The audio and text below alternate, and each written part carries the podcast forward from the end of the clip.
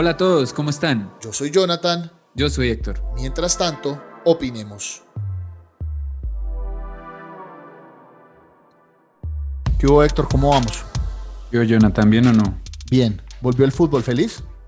Sí, claro, aunque con mucho, mucho cuidado por, y, mucha expectativa porque, pues, de todas maneras es un deporte de contacto y, y pues no hay forma de, jugarlo sin, si alguien está contagiado, pues va a terminar contagiando al resto. No, pero si hay forma, deje de ser humilde. Usted no juega pues en FIFA, en el Play y toda la vaina. Sí, pero FIFA es diferente a jugar la Bundesliga, que fue la que arrancó hoy. Entonces... ¿Cómo quedaron esos partidos? Yo sé que yo de fútbol no sé nada, pero pues preguntemos. No, pues la Bundes hasta ahora está arrancando, arrancó ganando el Hertha Berlín, el Borussia Dortmund le ganó 4-0 al Cherky 0-4, eh, Colonia empatió con Mainz 2-2, el Bayern ganó 2-0. Eh, bueno, digamos que la goleada grande fue la del Borussia Dortmund, eso es un clásico. Borussia y, y Schalke 04. Mucho gusto, fútbol. Son, son, rivales. Entonces. I don't know, my friend. De eso no. Ustedes sufren por el fútbol y yo sufro porque la, la Fórmula 1 no arrancó este año. Entonces, Ahí nos vamos con de todas maneras, eh, los alemanes, como siempre, usted sabe que son unos berracos para todo y pues están probando, pero de todas maneras me parece, imprimieron 650, creo que fue 650 imágenes de, espectadores y las pusieron así mismo en las, en las gradas de los, de los estadios y dejaron eh, más o menos dos metros de espacio en las bancas para que esté cada jugador aparte. Aunque si usted se pone a analizar, bueno, la única los que los jugadores que en últimas no vayan a jugar son los que realmente tienen pues lejanía, pero de resto eh, pues obviamente van a entrar a jugar y va a haber contacto. Entonces, pero pues nada, ahorita es mirar porque esto es nuevo para todos. Oiga, y eso, eso ha afectado a la gente en, muchas cosas, ¿no? El hecho de no tener deportes y estar encerrados. Y yo conozco gente que en la casa solo se dedicaban a ver deportes, todos, ¿no? Entonces creo que eso afecta. Y entrando un poquito en materia de eso que le afecta o no el, tema mental, Hoy nos acompaña la doctora Sara Suárez, ella es psicóloga y especialista en derechos humanos y en derecho internacional humanitario. Hola Sara, ¿cómo está? Bienvenida a este espacio de Mientras tanto opinemos. Jonathan, buenas tardes, ¿cómo estás? Muy bien, muy bien. Cuéntenos cómo va el tema de la pandemia, del coronavirus, de la cuarentena, del cuidado. ¿Cómo ha estado usted? Bueno, pues, ¿qué les puedo contar? Eh, esto, esta pandemia ha tocado muchísimos empleos, ha trasladado las aulas eh, a los hogares, ha trasladado las empresas a, los escritorios de, pues, de las casas y también ha trastocado de alguna manera o ha influido en la salud emocional de las personas que no estaban acostumbrados y acostumbrados a pasar tiempo solos y con ellos mismos. Bueno, ¿de dónde le nació a usted la idea de, de, la psicología? Uy, es un, fue un sueño desde, desde hace muchísimos años, más o menos desde mis 12 años, eh, decidí eh, intentar apostarle a un programa que intentara cultivar la salud emocional, eh, sobre todo en los niños y las niñas, y pues digamos que todo lo que es comunitario, todo lo que es social y todo lo que es dado al otro y por el otro, siempre me ha motivado muchísimo. Entonces, estuve de hecho en una, en una encrucijada cuando decidí ser profesional y fue entre estudiar derecho o psicología. Pero bueno, me fui por la psicología igual, muy agradecida con mi profesión, muy feliz, muy contenta y enamorada todavía, después de cinco años de, de graduada en psicología. Hola Sara. Hola Héctor, ¿cómo estás? Muy bien. ¿Y tú? Muy bien. Aquí en casa descansando, descansando porque aunque esté todo el tiempo en casa, todo el tiempo es trabajando, entonces pues domingo descansar.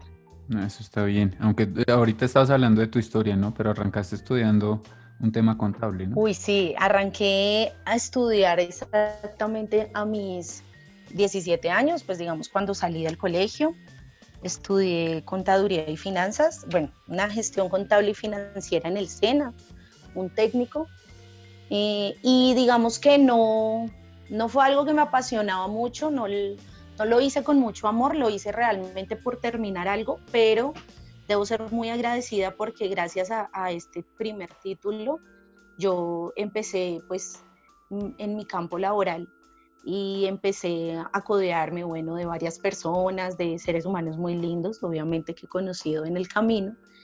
Y eh, digamos que permitió, eh, este título inicial permitió poder seguir costeándome mis estudios y poder realmente estudiar lo que yo quería estudiar. Sara, ¿usted trabaja en el sector público o en el privado? Yo trabajo en el sector privado. ¿Qué hace usted en el sector privado? Soy orientadora del ciclo de preescolar y primaria, entonces tengo a cargo niños que oscilan entre los 4 años y los 12 años más o menos, un número de 700, 750 estudiantes a mi cargo. Ah, jue madre, o sea, son hartos. Son un montón porque trabajo en un colegio con las concesiones de Fe y Alegría. Fe y Alegría no es público, es, eh, utiliza, digamos, los espacios públicos del distrito en concesión, pero toda su administración es privada. Y es un mega colegio, trabaja con mega colegios, entonces tiene una capacidad de 1.400 estudiantes. O sea, esto es, eso es un sector vulnerable. Sí, Fe y Alegría trabaja con sectores deprimidos, eh, pues de las ciudades de Colombia. Entonces, digamos que se encuentra realmente ubicado en las periferias de Cartagena, en las periferias de Antioquia, del eje cafetero, en las periferias de Ibagué, del Chocó y pues en Bogotá, en barrios vulnerables, en Suacha, en Ciudad Bolívar, en el 20 de julio, en Suba, en Engativá. Todos pensamos ahora que, o lo digo a título personal, pensamos que Fe y Alegría era, no era público, pensamos que era una entidad como mixta o estatal. No, mira que sí, varias personas siempre me dicen, ah, bueno, pero entonces eres empleada del distrito. No, no, no, no, yo no, digamos que no, no es el sector. Fe Alegría siempre ha trabajado, tuvo colegios propios hace muchísimos años, es una organización que tiene muchísimos años y valga la redundancia, mucha escuela en todo este tema de la educación popular, porque son pioneros en educación popular, eh, pero siempre ha trabajado de la mano con el distrito. Entonces todos los espacios siempre son del distrito, pero su administración siempre ha sido privada. ¿Cómo está este sector en estos momentos de pandemia? O sea, esta gente es la que realmente la estaba pasando mal. Usted que sí tiene contacto con esta gente de primera mano, con todas estas personas que están ahí, ¿qué nos puede resumir de los problemas que hoy tienen allá en esos sectores? Mira, yo te puedo resumir que eh, el Estado no tiene la capacidad para garantizar a muchos niños, niñas y adolescentes la conectividad, ¿sí? A las clases. Y eh, obviamente el maestro traslada su aula a la sala de su casa, al comedor de su casa, al estudio, eh, a la habitación.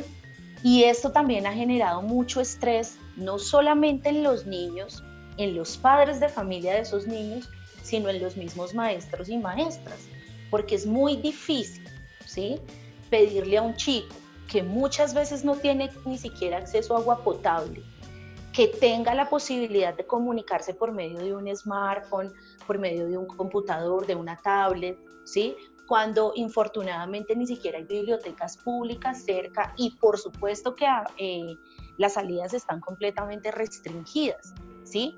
Entonces, eh, esto, esto nos toca, nos toca a nosotros como Estado, eh, en el sentido de que se podrá tener toda la intención desde el Ministerio de Educación y tener toda la intención desde las Secretarías de Educación de intentar eh, garantizar los aprendizajes en los niños y las niñas, pero es muy difícil cuando estos niños y niñas no tienen el acceso y no tienen los medios eh, para poder acceder a estos aprendizajes, cuando dependen única y exclusivamente de la conectividad, ¿sí?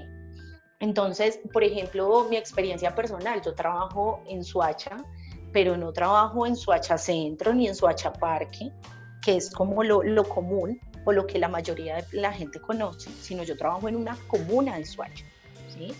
Y es una comuna que difícilmente tiene acceso a Internet, que difícilmente tiene acceso a agua potable y que difícilmente tiene incluso acceso a, luz. Entonces, reinventarse, aunque pues tengo mis inconvenientes con esta palabra, pero es la famosa después de esta, de esta pandemia, reinventarse las maneras de educar a estos niños y niñas, definitivamente estos maestros y maestras son pues unos magos, unos tesos. Ellos de verdad que con uñas, eh, con, con todo el tesón y con toda la energía son quienes intentan más allá de las imposibilidades poder llegar y poder garantizar los aprendizajes en esos niños y niñas. Sara, pero esto no, no lo ven también como una oportunidad para mejorar. Ya se han girado varios recursos, obviamente eso se demora mucho en llegar a envolverse, ¿cierto? En que les llegue a muchos niños su, su tablet, así sea básica. Eh, yo he visto en propagandas un, hay un plan eh, de claro de 8 mil pesos mensuales para acceso a Internet Em, y todo eso se debe también a este tema de la pandemia. Creo que eso también evidencia mucho las falencias que hay como Estado para suplir las necesidades de educación del país, pero también es una oportunidad para revisar cómo vamos a mejorar y cómo vamos a optimizar recursos, porque bien sabemos que hay falta de, infraestructura física para dar clases, pero también puede, de, de, esto puede salir una nueva metodología de estudio con un pensum interesante que dé eh, unas nuevas estrategias y abarque un poco más a esa, esa población que no ha tenido acceso a, estudio. Entonces creo que desde mi punto de vista sí se evidencian las grandes falencias que hay, pero creo que también es una gran oportunidad en el que tenemos que dejar aparte los tintes políticos para poder avanzar en los, lo, lo, que se gire ahorita o lo que se invierta ahorita, en que se siga invirtiendo para crear nuevas estrategias, nuevas estrategias para mayor cobertura en temas educativos. Claro, y hay una cosa adicional y es que necesitamos definitivamente que desde el sector privado y el sector público, y a lo que quiero llegar es a que todos los colegios, sin importar si son públicos y privados, tengan buenos asesores pedagógicos, ¿sí? Esta pandemia ha dado, y lo digo por conocimiento propio de unos procesos que yo llevo, nos dio la oportunidad de cambiar el tema de la virtualidad. Conozco a muchos colegios que, que cogieron la virtualidad, salieron, mandaron a los niños para la casa, a los profesores para la casa y sigamos teniendo clase normal. Sí, o sea, tener sentado al niño viendo 5, 6, 7 clases, obviamente hablo desde el sector de, de los niños que tienen conectividad y todo, eh, se, se vuelve muy difícil. Nosotros tuvimos que cambiar eso para que los niños solo vieran dos clases diarias y cada materia la ven una vez la semana, precisamente para no saturar a los niños, para no saturar a los profesores, porque es que la reinvención, y sé que la palabra suena muy trillada, pero la reinvención de todo esto tiene que llevar es a la mejoría de los procesos, a crear cosas mejores, porque no nos ganamos nada precisamente en ese caso que cuenta Sara y es teniendo profesores en, en lugares vulnerables donde no hay agua, donde no hay luz, donde mucho menos hay internet, donde no hay los recursos para conseguir un teléfono, una tablet, un computador y tener a los niños trabajando en, una virtualidad, entre comillas, que no es virtualidad, pero con la misma carga, con la misma cantidad de materias, o llenando a los niños de guías para que los papás lo hagan, porque el papá está estresado buscando trabajar, comer, traer, pagar servicios, pagar arriendo. Todo eso lo que nos tiene que llevar es a mejorar esos procesos. Y hay otra cosa que yo quiero adicionar y es, por ejemplo, a veces el maestro es la única representación del Estado en un lugar muy apartado. Entonces, eh, revisamos temas de eh, bien metido en las montañas donde hay un, caserío y una escuelita. Es la, única representación, la única representación del Estado es ese profesor que va y tan pronto llega lo amenazan. Entonces, eh, el profesor pues, le toca salir, no se puede quedar o lo matan igual, como ha pasado en varias ocasiones. Entonces, esta, esta oportunidad de, de implementar una, una educación también virtual me parece válida y me parece válida para que llegue a ciertos lugares donde no ha podido definitivamente llegar el Estado con temas educativos. O sea, no ha podido llegar a darle educación a niños que por ahí vi un video hace mm, un par de días de un niño que tiene que caminar tres horas, tres, cuatro horas de ida y tres, cuatro horas, horas de vuelta. O sea, es una vaina impresionante que uno dice, no puede ser cierta, pues sí puede ser le decían al niño dónde vivía, él señalaba la montaña, le preguntaban que por qué iba a estudiar, él decía que porque quería, porque le gustaba. Entonces, y, tal vez en esa escuela dure uno, dos, tres años, llega un grupo armado allá y lo va a terminar. Entonces, eh, creo que tenemos que utilizar esto y darnos cuenta que sirve para llegar y trascender y, ampliar el espectro de educación. Totalmente, totalmente. Yo considero que, y pues aparte obviamente de las dificultades que ya, ya se mencionaron, sí es una oportunidad para darse cuenta hasta qué punto la presencialidad no es absolutamente necesaria eh, para garantizar los aprendizajes en los niños y las niñas y hasta qué punto la intensidad en las asignaciones académicas de los niños y las niñas tampoco tiene que ser pues un montón de cosas y un montón de guías y un montón de trabajos, ¿sí? Em, por supuesto que, que, esto desde, digamos, desde la organización de donde trabajo, se ve como una nueva oportunidad de, de intentar querer involucrar a los niños y las niñas con, pues, con posibilidades muy limitadas a que, pues, que a que vale la pena apostar por la educación, a que vale la pena continuar esforzándose en estos procesos de aprendizaje de maneras distintas y donde ahora pues mi maestro está a través de una pantalla y mi guía o mi tutor es mi mamá o es mi papá o muy seguramente eso es el niño o la niña solo, ¿sí? Eh, también es una oportunidad para los maestros y maestras a que desdibujen muchísimas eh, maneras de trabajar, muchísimas formas o metodologías eh, tradicionales eh, con las que venían trabajando.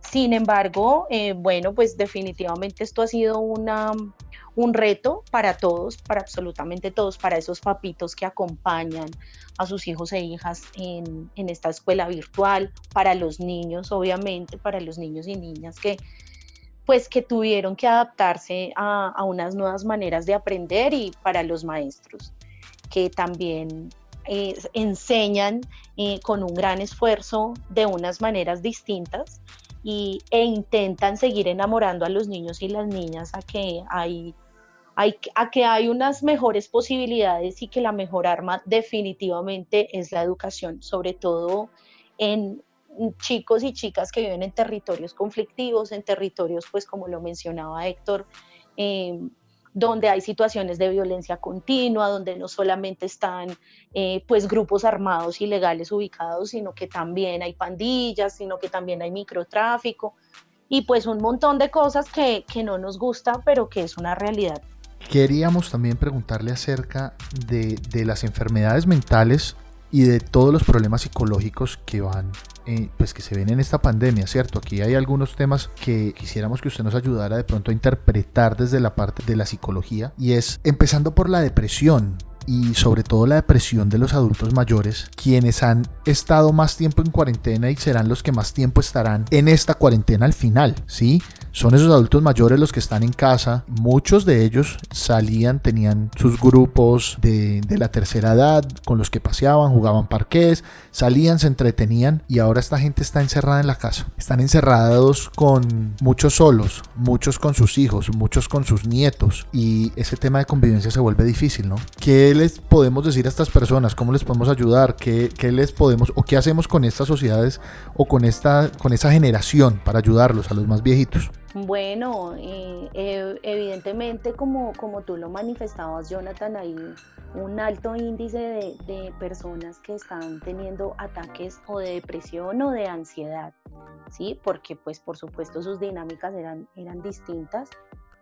¿Qué se les puede decir? Eh, la alcaldía, por supuesto, y el gobierno nacional también ha puesto a disposición eh, a los ciudadanos líneas de emergencia donde estas personas en momentos de crisis eh, pueden, digamos, llamar para, para, recibir ayuda y asesoría. Adicional a ello, eh, intentar motivarlos a que hay otras maneras de eh, pasar el tiempo con juegos de mesa, con, por supuesto, pues televisión. adicional a ello, sé que hay familias que se han que se han confinado de manera conjunta para acompañar a esas personas de, pues, de la tercera edad. Sin embargo, es un proceso que definitivamente requiere acompañar a esa persona que se encuentra en crisis. Eh, ¿Y cómo se acompaña? Por supuesto, con una llamada telefónica, estando pendiente de esa persona, intentando alentarla e intentando manifestarle que es una situación difícil y que en algún momento, eh, pues esto cambiará y esto pasará. Siempre si se le da a una persona eh, una solución esperanzadora, hay más posibilidades de que esa persona eh, pues intente estar estable emocionalmente. Ya si la situación es realmente crítica, donde por un ataque de ansiedad o por un ataque de depresión eh, la persona ha contemplado el suicidio, bueno, pues ya entran otras líneas de acción desde la parte clínica a actuar frente a, pues fue frente a la intención como tal ya del suicidio.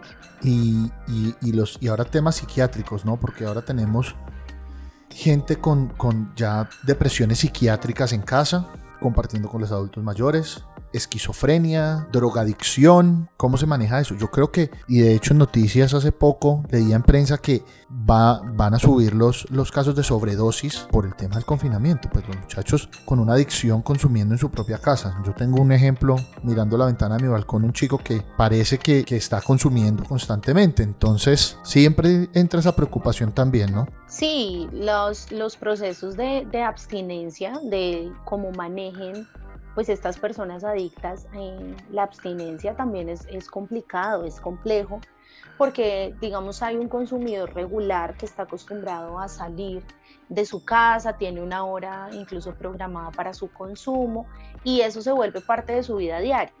Cuando pues no, no está esta, esta droga que es activador pues de, de un montón de, neutro, de neurotransmisores. Por supuesto que esta persona también entra en unos ataques de ansiedad absurdos, eh, donde se puede tornar agresivo, se puede tornar eh, obviamente irritable, grosero, grotesco con las personas que lo rodean. También hay unas líneas a disposición, en eso considero y creo que el gobierno pues ha intentado ser un poco juicioso frente a las líneas de atención eh, de temas clínicos y de salud mental en estas personas consumidoras. Sin embargo, es importante resaltar que hay un alto número de consumidores que, como tú lo manifiestas, Jonathan, sobre todo son jóvenes que, pues difícilmente manejan el consumo de una manera controlada, lo primero, y lo segundo, difícilmente tienen eh, o se preocupan por, por estar aislados. Llega un momento donde prefieren poner su vida en riesgo y la, la vida de las personas con las que viven, pero tienen que salir a consumir. Y pues hay también, mm, por supuesto, clínicas donde ya se pueden internar, pero pues esto tiene otras connotaciones donde la persona pues tiene que obviamente aceptar que, que tiene un problema, que tendría que estar internado para poder manejar eh, su consumo y también donde tiene que haber una familia que cuide, que acompañe y que proteja. Sara, en este caso, ¿uno qué estrategias puede tomar para mejorar el tiempo en casa? Eh, sin invadir el espacio personal de los otros. O sea, eh, me refiero es tiempo en casa, la primera pregunta es tiempo en casa con personas o familiares que yo me las llevo bien. O sea, tenemos una buena relación. Pero puede tornarse a no tener una buena relación porque pues estamos todos los días viéndonos de mañana, tarde y noche y dañar una relación que antes de la pandemia era buena. ¿Cómo podemos eh, o qué estrategias tomar para, para poder eh, respetar, compartir en casa respetando esos espacios? Hay una estrategia que eh, parece muy trillada, pero, pero es de verdad muy efectiva, sobre todo por las implicaciones eh, que tiene en el sistema nervioso y en el cerebro, y es el ejercicio. ¿Sí? Eh, siempre le recomiendo, sobre todo pues a las familias con las que, las que yo puedo tener atención, y es que si tiene acceso... Eh, digamos, a, internet, pues en YouTube hay cualquier cantidad de rutinas para hacer ejercicio desde casa, no necesariamente ni con pesas, ni con arte, digamos, implementos de gimnasio. Mm, el, ejercicio lo que hace en el, sistema nervioso y en el cerebro es también disparar neurotransmisores, sobre todo incrementa la dopamina. Y la dopamina em, es un alivio o pues aumenta el estado de ánimo en las personas y disminuye las posibilidades de entrar en eh, de pronto situaciones de depresión o situaciones de, de estrés, ¿sí? Eh, la segunda recomendación que parece obvia, pero que muchas veces no se lleva a cabo en la convivencia, es el respeto por el otro. Es intentar siempre utilizar palabras que no hagan sentir al otro ni denigrado ni intimidado. Eh, el por favor y gracias que pareciera un formalismo cualquiera, eh, no se puede perder en la casa, no porque yo convivo con mi esposa y llevo más de 20 años viviendo con ella, no le doy las gracias por, por el plato que, que ella sirve, ¿sí? O no, pido, no le pido un favor eh, por algo que a mí pues me parezca natural. El respeto por el otro eh, siempre debe ser como, como ese derrotero para que la convivencia esté siempre en, las mejores, en los mejores términos, en las mejores medidas. ¿Y, y qué hacer con las, con las relaciones con las personas o con familiares o con las personas con las que vivo en la misma casa, con las que tengo problemas de base y que son problemas grandes? ¿Cómo puedo mejorar o cómo puedo manejar eso en tiempos de, pues, en tiempos de pandemia, o sea, diferencias en tiempo de pandemia, porque pues antes de la pandemia yo la podía llevar mal con el que vivía en el cuarto de al lado, o sea, mi primo, mi mamá, eh, o hasta con su esposa, lo que sea. Héctor, una pregunta definitivamente muy, muy en el lugar de, de esta situación, sobre todo teniendo presente cómo se han incrementado los casos de violencia intrafamiliar eh, en los hogares y tú pones un ejemplo muy claro y es una situación que, que pues, que viven muchos y muchas colombianos eh, frente a, a que yo normalmente con mi agresor o con la persona con la que yo convivía, que teníamos situaciones conflictivas, pues no me veía. O él se iba a trabajar y yo me quedaba en la casa o ambos nos íbamos a trabajar, pero era muy poco lo que compartíamos como pareja o como eh, hermanos, eh, sobrino, tío, bueno, independientemente de eso. Sin embargo, la invitación siempre a, las personas y, que han sido maltratadas es a denunciar. No, pues no nos podemos seguir quedando calladas o callados frente a actos de intimidación, de abuso, de violencia física, incluso de violencia sexual en, en los hogares. Eh, siempre habrá alguien a quien yo pueda manifestarle esta inconformidad y si no es la denuncia a la policía, si no es llamando al 123, será un vecino, será eh, un amigo, será otro familiar, pero las redes de apoyo en estos momentos son indispensables, indispensables para que las personas se sientan acompañadas, para que no entren en, en momentos de crisis y para que definitivamente eh, pues esas redes de apoyo siempre sean las motivantes a denunciar. Es como la mejor solución en estos momentos porque no podemos eh, pues prestarnos para que la violencia se siga perpetuando, por supuesto.